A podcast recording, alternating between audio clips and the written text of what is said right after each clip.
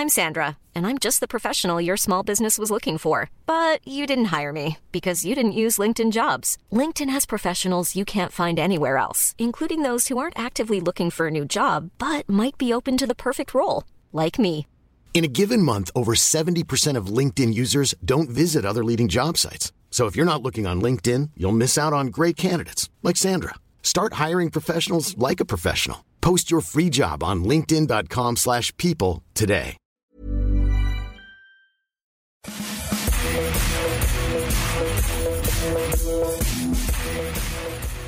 Salut à tous, bienvenue dans cet épisode spécial du FC Stream Team. Spécial non pas parce qu'on est vendredi, puisque le vendredi, vous le savez, c'est le jour habituel du FC Stream Team, mais parce qu'on est passé en quotidienne tout au long de cette Ligue des Nations. Et comme les Français ont eu la bonne idée de gagner contre la Belgique, on a plein de choses à vous raconter. Ça aurait peut-être été un peu long, Martin, si on avait dû attendre jusqu'à la troisième place. Et ce match dimanche après-midi, à la place, on aura une super finale entre France et l'Espagne. Donc on va un peu en parler, mais on va surtout aussi parler de ce qui s'est passé euh, hier soir, jeudi soir. Victoire des Bleus, 3-2, victoire renversante. Martin, si je ne m'abuse, tu es à Turin dans un stade. Dis-moi tout. Dans un stade qui baigne dans son jus, le stade olympique de Turin, que je préfère au Juventus Stadium personnellement, parce qu'il y a une plus grosse charge émotionnelle ici. Puis moi, j'aime bien les vieux stades, Maxime, je suis un peu comme toi.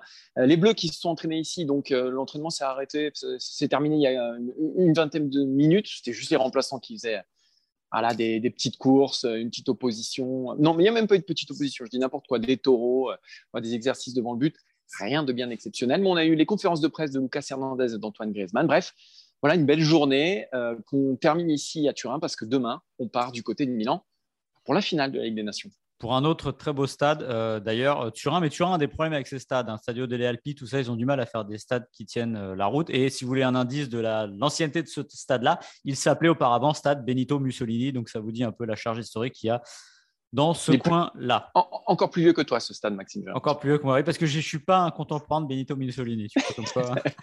de, de, quoi on parle aujourd'hui, Maxime? eh ben, On va parler de, de trois sujets, comme d'habitude, mais évidemment, ça va tourner autour des Bleus.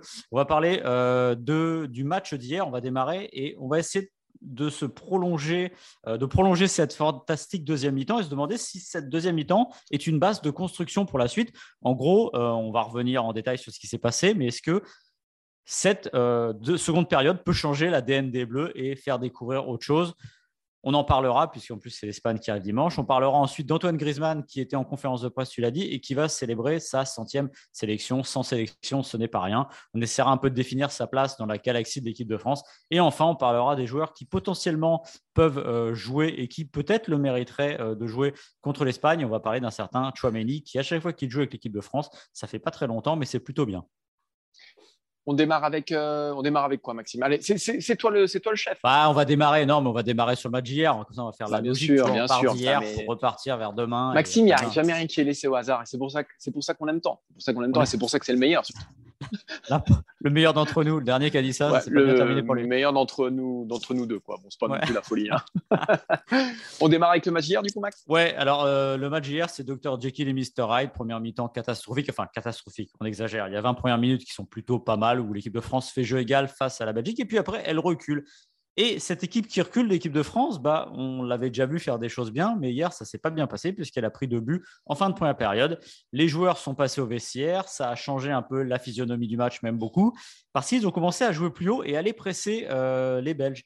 Alors la question, elle est simple. Est-ce que, selon toi, Martin, ce qu'on a vu en seconde période est le début d'une nouvelle piste de, réflexion et d'une nouvelle équipe de France qui en vue de la Coupe du Monde au Qatar et en vue de la finale dimanche?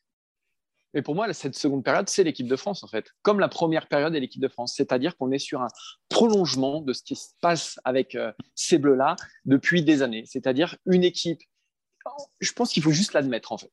C'est une équipe qui ne maîtrise, qui peut maîtriser, mais qui maîtrise rarement, qui joue sur les exploits euh, de ses meilleurs joueurs, qui font partie des meilleurs joueurs du monde, ce qui tombe plutôt bien. Parce que quand on n'a pas voilà, une cohérence et une maîtrise collective, quand on a les meilleures individualités de la planète, eh ben, ça peut nous sauver, comme ça a sauvé hier l'équipe, euh, jeudi l'équipe de France face à la Belgique. Donc finalement, ce match-là, on l'a déjà vu. Antoine Griezmann a tracé tout à l'heure le parallèle entre ce match-là et le match face à l'Argentine à la Coupe du Monde. On en avait parlé dans le podcast euh, mercredi, euh, enfin jeudi, pardon, on n'a pas attendu Antoine Griezmann, mais il est d'accord avec nous. Il dit que cette performance, cette victoire un peu décousue, où finalement rien ne s'est passé comme prévu, où il y a eu une sorte de renversement absolument hallucinant, bah oui, ça peut être le démarrage de quelque chose. Ça avait été le démarrage de quelque chose face à l'Argentine, ça peut l'être face à la Belgique, mais on, va, on peut se souvenir aussi bah, de, France-Suisse. France-Suisse, c'est la même chose. C'est un match qui part complètement en sucette. C'est un match où la France ne maîtrise plus rien. C'est des matchs, des sortes de courses effrénées, voilà, où il se passe des milliards de choses. Donc c'est spectaculaire, mais c'est dur de construire là-dessus, effectivement. C'est très, très dur de construire là-dessus. Mais pour moi, c'est l'ADN de cette équipe de France. Alors, comme tu le dis, l'équipe de France a souvent joué au chat et la souris dans ses matchs, plus souvent qu'on ne le croit d'ailleurs, parce qu'on a toujours cette impression de froideur de l'équipe de France, même si j'estime que ses meilleurs matchs, c'est, alors, peut-être pas dans l'émotion, mais la Belgique et l'Allemagne, où on est une équipe qui est forte, qui est capable de reculer et d'attendre je reviens avec cette histoire d'Allemagne euh, du 14 juin dernier. C'est une équipe qui recule et qui attend. C'est le chat et la souris. C'est-à-dire, bah, vous venez, viens, viens, viens, on t'attend et ça ne se passe rien. Maintenant, la question est de savoir si cette équipe-là, à ce moment-là de son histoire, est finalement capable de faire ça. Parce que prenez euh, ce que Didier Deschamps dit hier. Il dit, il explique après euh, la 25e, 30e minute, son équipe recule trop. Il y a quelques années, ça n'aurait pas été un problème parce qu'il y a une solidité qui était là. Euh, alors hier, il y a aussi le fait que c'est un système nouveau, le 3-4-3, avec des joueurs qui ne se connaissent pas bien en défense parce qu'ils jouent pas d'habitude soit ensemble, soit au même poste. Donc il y a une, impression de fragilité. L'équipe de France est redevenue d'une certaine manière elle-même, au moins elle a repris le sens de son histoire, le cours de son histoire, quand elle a commencé à jouer plus haut et à presser il y a quelque chose du système, mais le système, ils l'ont pas maîtrisé en, une mi-temps. C'est-à-dire, c'est pas parce qu'à la mi-temps, ils se sont dit on va faire les choses. Simplement, ils se l'ont dit, et je pense que c'est aussi psychologique et c'est mental. C'est-à-dire qu'à un moment, il faut décider d'y aller. Et cette équipe, au bord du précipice, s'est dit on va y aller, il faut jouer plus haut. Et c'est une piste, tout simplement, parce que, en fait, je vois pas ce qui serait contradictoire à jouer plus haut contre les petites équipes Parce qu'on entend tout le temps des, gens qui disent euh, Ouais, mais contre les petites équipes, c'est compliqué, nous attendent, etc. Ah oui, mais si vous allez leur mettre la pression, vous leur mettez trois morts de faim comme Benzema, Griezmann et Mbappé euh, au moment de la relance, je pense qu'ils vont soit balancer, soit faire des conneries. Donc en gros, il y a quelque chose sur lequel il faut appuyer. Évidemment, on ne peut pas faire ça pendant un match 90 euh, minutes tout le temps, tout le temps pressé, mais n'empêche que c'est peut-être quelque chose qu'il faut aller chercher, c'est-à-dire ne pas hésiter à aller chercher les adversaires plus haut et arrêter d'attendre parce que ça ne correspond peut-être plus euh, à, dire, aux, physionomies des joueurs, à leur appétit. Peut-être qu'il leur faut autre chose et peut-être que la solution est là, tout simplement. Oui, tu as raison. Bah, c'est l'arrivée de Benzema qui a changé mm. aussi un petit peu tout ça. Le fait aussi qu'on ait un socle défensif un peu moins serein. Euh, le fait que les, défenseurs derrière, ouais, ils apportent un peu moins de garantie. Hein. L'image d'Avaran qui est un peu plus fébrile. Donc, effectivement, je pense que c'est une bonne piste.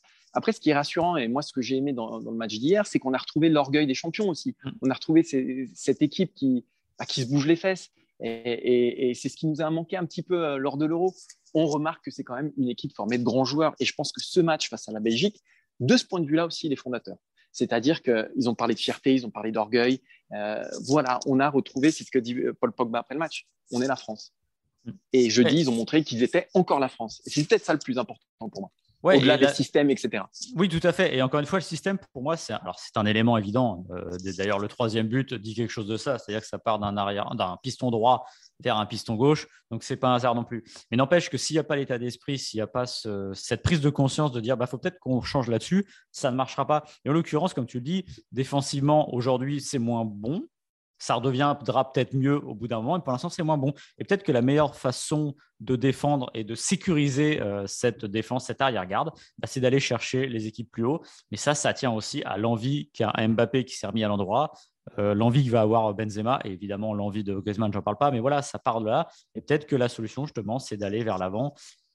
Il faudra voir contre l'Espagne, ça sera intéressant parce que contre l'Espagne, ça va être encore un autre problème où, a priori, il y a des chances que les Bleus aient moins le ballon mais ils n'auraient pas intérêt à rester dans leur camp parce que, encore une fois, les mêmes problèmes, euh, les mêmes causes donneraient les mêmes conséquences, à mon avis. L'Espagne, Maxime, justement, Antoine Griezmann fêtera sa, sa centième sélection face à, l'Espagne. Et on a trouvé que c'était un, bon prétexte pour euh, juger un petit peu de la place d'Antoine Griezmann dans, l'histoire de l'équipe de France. Avec Maxime, on a eu un petit débat sur, euh, WhatsApp. Je ne sais pas si on est d'accord d'ailleurs, parce que tu ne m'as pas donné, toi, ton résultat. Où se situe Antoine Griezmann dans, euh, dans l'histoire de l'équipe de France? S'il fallait le classer parmi, parmi les grands joueurs, je vais peut-être démarrer euh, parce que en plus tu connais, euh, je te, je te l'ai dit, j'aurais pas dû, tu vois, j'aurais dû te le cacher jusqu'au bout. Moi, je placerai Antoine Griezmann derrière des derrière des Platoches, des Zidane et des Henry, parce que Platini et Zidane incarnaient quelque chose que n'incarne pas encore Antoine Griezmann, qui dépasse même l'équipe de France. Derrière un Thierry Henry, parce qu'il y a aussi un palmarès, euh, champion d'Europe, champion du monde, et puis Henry reste aujourd'hui le meilleur buteur de cette équipe de France. En revanche, en revanche, je le mets juste derrière, parce que c'est lui qui, pour moi, incarne la deuxième meilleure période de l'histoire de l'équipe de France. C'est-à-dire, euh, bah voilà, ils sont champions du monde, ils ont fait une finale de, l'Euro. Il est gigantesque, gigantesque à l'Euro. Je pense qu'il n'y a personne, aucun bleu, si ce n'est Platini en 84 et peut-être Zidane aussi en 2000, qui a fait une compétition internationale aussi aboutie qu'Antoine Griezmann en 2016. Donc ça, c'est important. Puis en 2014, ça reste le patron de, des champions du monde. Donc moi, je le place là. Il y a beaucoup de, il y a beaucoup de malentendus autour de Griezmann, on en a beaucoup parlé ici. Euh, peut-être que son coefficient de spectacularité est moins élevé qu'un, bah, que les trois que, je mets devant lui. Il terminera meilleur buteur des Bleus, il va dépasser Henri, il lui reste 10 buts. Il sera aussi meilleur passeur des Bleus. Ça aussi, ça dit quelque chose. Donc, je ne vois pas comment on peut le mettre plus bas, moi, personnellement. Ça, déjà, déjà, tu vois. Alors, bah, parce ah je, je, mets un peu plus bas. Alors, euh, bon, on est d'accord sur le constat. Euh, il y a deux extraterrestres qui s'appellent Zidane et Platini, Platini ou Zidane, selon l'ordre euh, qui est le vôtre. Il y a Thierry Henry, en effet, que je mets encore devant. Tu l'as dit pour le palmarès. Bah, de toute façon, en gros, si tu compares aujourd'hui Thierry Henry et, et, Griezmann, ils ont à peu près le même profil, mais Thierry Henry est un peu en avance sur le palmarès et sur les buts et un peu plus de sélection, mais ça, ça ne va pas tarder. Donc, il n'y a pas de raison de mettre Thierry Henry derrière Griezmann, même si Thierry Henry, finalement, n'a jamais été le vrai fer de lance de l'équipe de France quand elle gagnait. Parce qu'il était très jeune en 98-2000 et en 2006, il y a quand même Zidane, même s'il a pris une autre, une autre dimension. Et quand il est devenu le fer de lance de l'équipe de France, malheureusement, ça s'est pas bien terminé. Donc voilà, il y a ce petit bémol. Euh, je mettrais quand même déjà dans les quatre, je mettrais euh, Raymond Coppa aussi parce que Raymond Coppa, alors évidemment, le palmarès avec l'équipe de France, il est, c'est le néant entre C'était mon cinquième, pour être tout à fait franc. Voilà, parce que bah, il n'a rien gagné, mais n'empêche que c'est un pionnier et à l'époque, faire une troisième euh, place de Coupe du Monde euh, avec l'équipe de France, c'était pas rien. Et donc, euh, rien que pour ça, Ballon d'Or aussi, même si c'est pas seulement lié à l'équipe de France, je mettrais encore Raymond Coppa devant. Moi, pour moi, Antoine Griezmann, c'est, un, c'est entre 5 et 10. Ouais c'est entre 5 et 10. Je le mets juste derrière cette cohorte-là. Pourquoi? Parce que centième sélection bientôt, il devient le neuvième centenaire, donc ça c'est remarquable. 41 buts comme Platini, c'est remarquable. Euh, vice-champion d'Europe, meilleur buteur de l'Euro, c'est remarquable. Champion du monde, c'est remarquable. Voilà. Maintenant, je le mets autour de cette cohorte, euh, j'allais dire, c'est la garde défensive de l'équipe de France, c'est-à-dire Didier Deschamps, son sélectionneur, qui pour moi a toujours un petit coup d'avance pour ce qu'il représente, euh, pas pour son nombre de buts évidemment. Euh, Lilian Thuram aussi. Et j'ai un petit, une petite hésitation avec un, Marcel Desailly, pour être tout à fait honnête. Voilà. Je, je les mets à peu près à la hauteur. Et finalement, j'aime bien le mettre à cette hauteur-là aujourd'hui. Pourquoi? Parce que même si je pense qu'il est destiné à aller plus haut, si ça se passe quand même bien au Qatar, il faudrait que ça se crache. Bah, parce que je trouve que finalement, il est entre les deux. C'est-à-dire qu'on a cité juste devant des joueurs offensifs, ultra-offensifs, qui sont des, des légendes du jeu devant. Et là, je donne des légendes de l'équipe de France derrière. Et puis finalement, bah, Griezmann, je trouve qu'il est bien à cette place-là parce qu'il fait le lien entre les deux. Parce que Griezmann, c'est un attaquant, évidemment, 41 buts. Mais on le dit suffisamment là, c'est l'âme de l'équipe de France, c'est-à-dire c'est le relais des champs sur le terrain. C'est le type qui, euh, euh, contre la Belgique, il a joué, je crois, son 56e match de suite en équipe de France. C'est le premier joueur qu'on met sur, la ligne, sur le, le terrain. Et Didier Deschamps ne se pose jamais la question. Il ne le fait jamais se reposer alors qu'il y a cette dépense d'énergie, alors que c'est un joueur qui montre le chemin. Voilà, je le répète, je le maintiens, l'équipe de France de 2018, c'est celle de Griezmann. C'est euh, l'âme de cette équipe, son jeu, l'école Atlético, tout ça. Donc j'aime bien l'idée aujourd'hui de le mettre là. Euh, la question qu'on pourrait se poser, alors là c'est vraiment de la, fiction, c'est jusqu'à où il pourrait aller? Euh, je pense que la troisième place serait pas mal parce que même si à l'arrivée le palmarès est au-dessus des deux premiers aujourd'hui, il, faudrait une deuxième Coupe du Monde, quoi. Il faudrait une deuxième Coupe du Monde qui devienne meilleur buteur de l'histoire des Bleus. Euh, meilleur buteur d'histoire des Bleus, c'est une question de temps. Il, il nous l'a dit tout à l'heure en conférence de presse. Il a dit Moi, c'est pas une obsession. Euh, je vais y aller mollo. Il reste 10 buts. C'est très long et très court à la fois. Ça peut arriver vite. Mais il n'en fait pas du tout un objectif comme le faisait Giroud, qui, lui, pour le coup, ne vit que par le but. Tandis que Griezmann, il vit, lui, par, euh, par le collectif. Et, c'est en ça que parfois il y a, un malentendu. Mm. C'est que Griezmann, euh, il a ça aussi en plus par rapport à Henri, quand même. Mm. C'est qu'il a ce sens du collectif. C'est le maître à jouer, c'est le chef d'orchestre mm. de cette équipe de France. C'est la génération Griezmann. C'est pour ça que moi je le mets, euh, je le mets, je le mets à ce niveau-là, mais j'entends tes arguments évidemment. Mais il a les défauts de ses qualités finalement, et je pense que s'il était plus égoïste, il ne serait sûrement pas le joueur qu'il est, tout simplement. Donc voilà, il faut le prendre tel qu'il est, et c'est plutôt pas mal. Ça fera 100 sélections, 41 buts, peut-être un nouveau titre. Alors évidemment, ce n'est que la Ligue des Nations, mais c'est quand même remarquable. Et il faut le rappeler, l'Euro 2016, rien que ça, c'est six buts. Ces personnes n'avaient fait ça depuis Michel Platini en 84, avec plus de matchs, certes, mais c'est quand même remarquable. Et euh, oui, je pense qu'un top 3 à la fin, c'est imaginable. Mais la Ligue des Nations le rapprocherait un peu plus. Et oui, pourquoi pas une deuxième Coupe du Monde, ce serait pas mal. France-Espagne le rapprochera peut-être, du coup, la finale euh, de, cette Ligue des Nations. On voulait se poser la question avec Maxime aussi. Euh, à qui jouerait ce match tout simplement euh, en, équipe de France. La demi-finale face à la Belgique a installé un système et on voit mal Didier Deschamps euh, faire autre chose face à l'Espagne, même si l'opposition sera complètement différente. Mais qui pour euh, animer ce système Est-ce que Didier Deschamps va changer en défense, en milieu, en attaque? Une certitude, il touchera pas les trois de devant. Maxime, est-ce qu'il pourrait y avoir, selon toi, des retouches malgré tout? Bah, alors, c'est une finale et une demi-finale. Et quand on regarde la logique de Didier Deschamps, il est rare que ça bouge. Quand ça gagne, ça ne bouge pas. Après, on n'est pas dans une compétition euh, au long terme. On n'est pas sur une compétition qui a duré depuis un mois avec des certitudes. Voilà.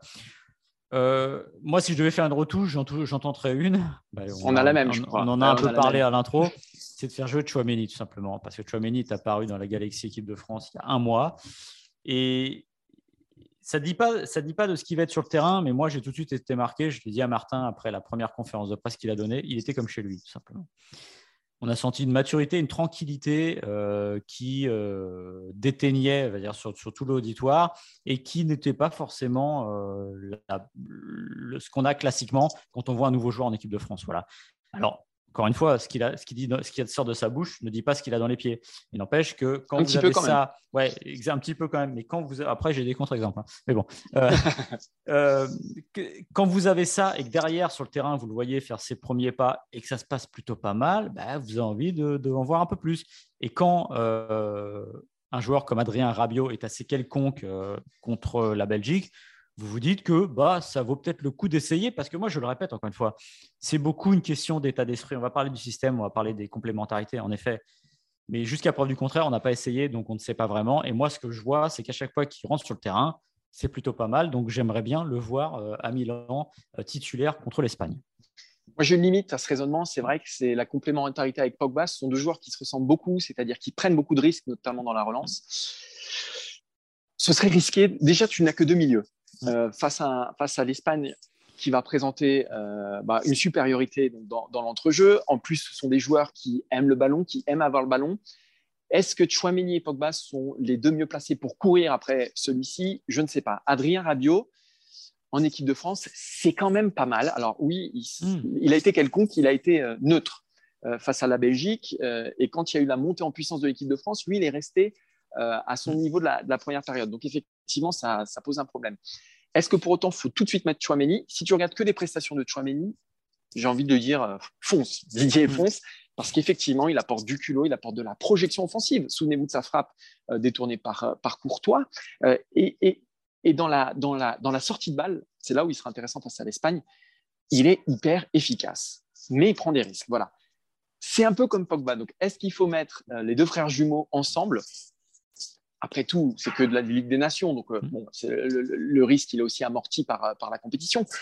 Chouamini, en tout cas, ce qui est sûr, c'est qu'on assiste peut-être là à, la naissance de quelque chose. Sa prise de pouvoir, elle, viendra. Alors, il faut toujours se méfier, parce qu'avec Kamavinga, on disait à peu près la même chose. Donc, il faut toujours se méfier. Mais c'est sûr qu'il a quelque chose de différent, ce gamin-là.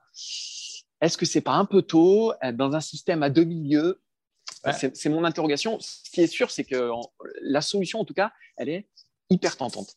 Après, après, le problème avec ce, système à 2 millions, entre guillemets, c'est que s'il fonctionne, Didier Deschamps va tenter. Encore une fois, il faut le rappeler que le jouer à 3, à 3 derrière et 5, c'est une idée qu'il a depuis plus d'un an, qu'il a tenté, qui ne marchait pas, qui finalement, a priori, a donné des premiers signes encourageants.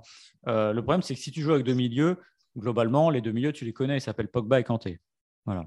Exactement. Euh, ça veut dire que tu ne laisseras jamais de place à Chouameni et que tu lui donneras pas forcément sa chance la prochaine fois parce qu'a priori, Kanté va finir par revenir. Donc moi, vraiment, je tenterai le coup sur la forme, sur l'état d'esprit. Encore une fois, je le répète, c'est une équipe de France qui a brillé par son état d'esprit en seconde période face à la Belgique. Et j'ai envie de qu'on récompense un peu ça. Alors, non pas que Rabiot euh, n'a pas été dans l'esprit, mais Rabiot, comme tu l'as dit, était neutre, voire quelconque. Et à un moment, quand on voit Chouameni qui prend des risques, qui y va, bah, j'ai envie de me dire que, bah, allons-y, euh, quand on construit une équipe, tu as raison, tu as deux milieux axiaux, mais tu as quand même euh, les deux sur les côtés, c'est des latéraux, c'est des défenseurs, tu as quand même cinq défenseurs.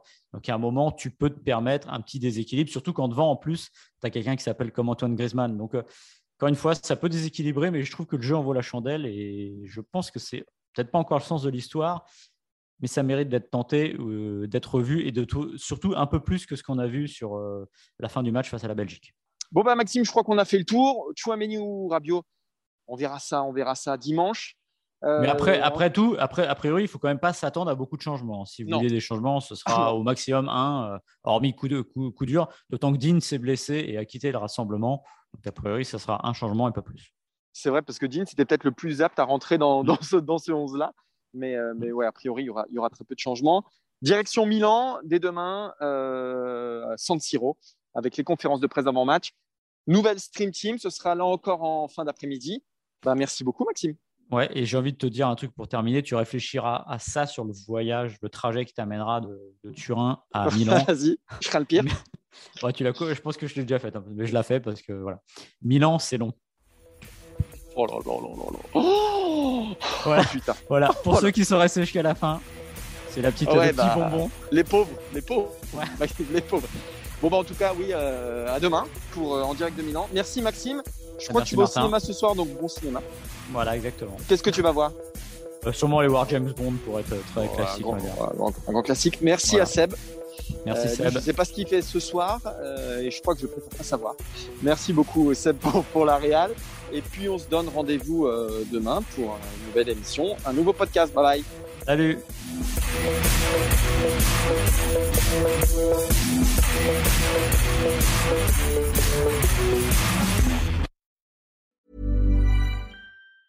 Planning for your next trip? Elevate your travel style with Quince. Quince has all the jet setting essentials you'll want for your next getaway, like European linen, premium luggage options, buttery soft Italian leather bags, and so much more. And is all priced at 50 to 80% less than similar brands. Plus, Quince only works with factories that use safe and ethical manufacturing practices. Pack your bags with high-quality essentials you'll be wearing for vacations to come with Quince. Go to quince.com slash pack for free shipping and 365-day returns.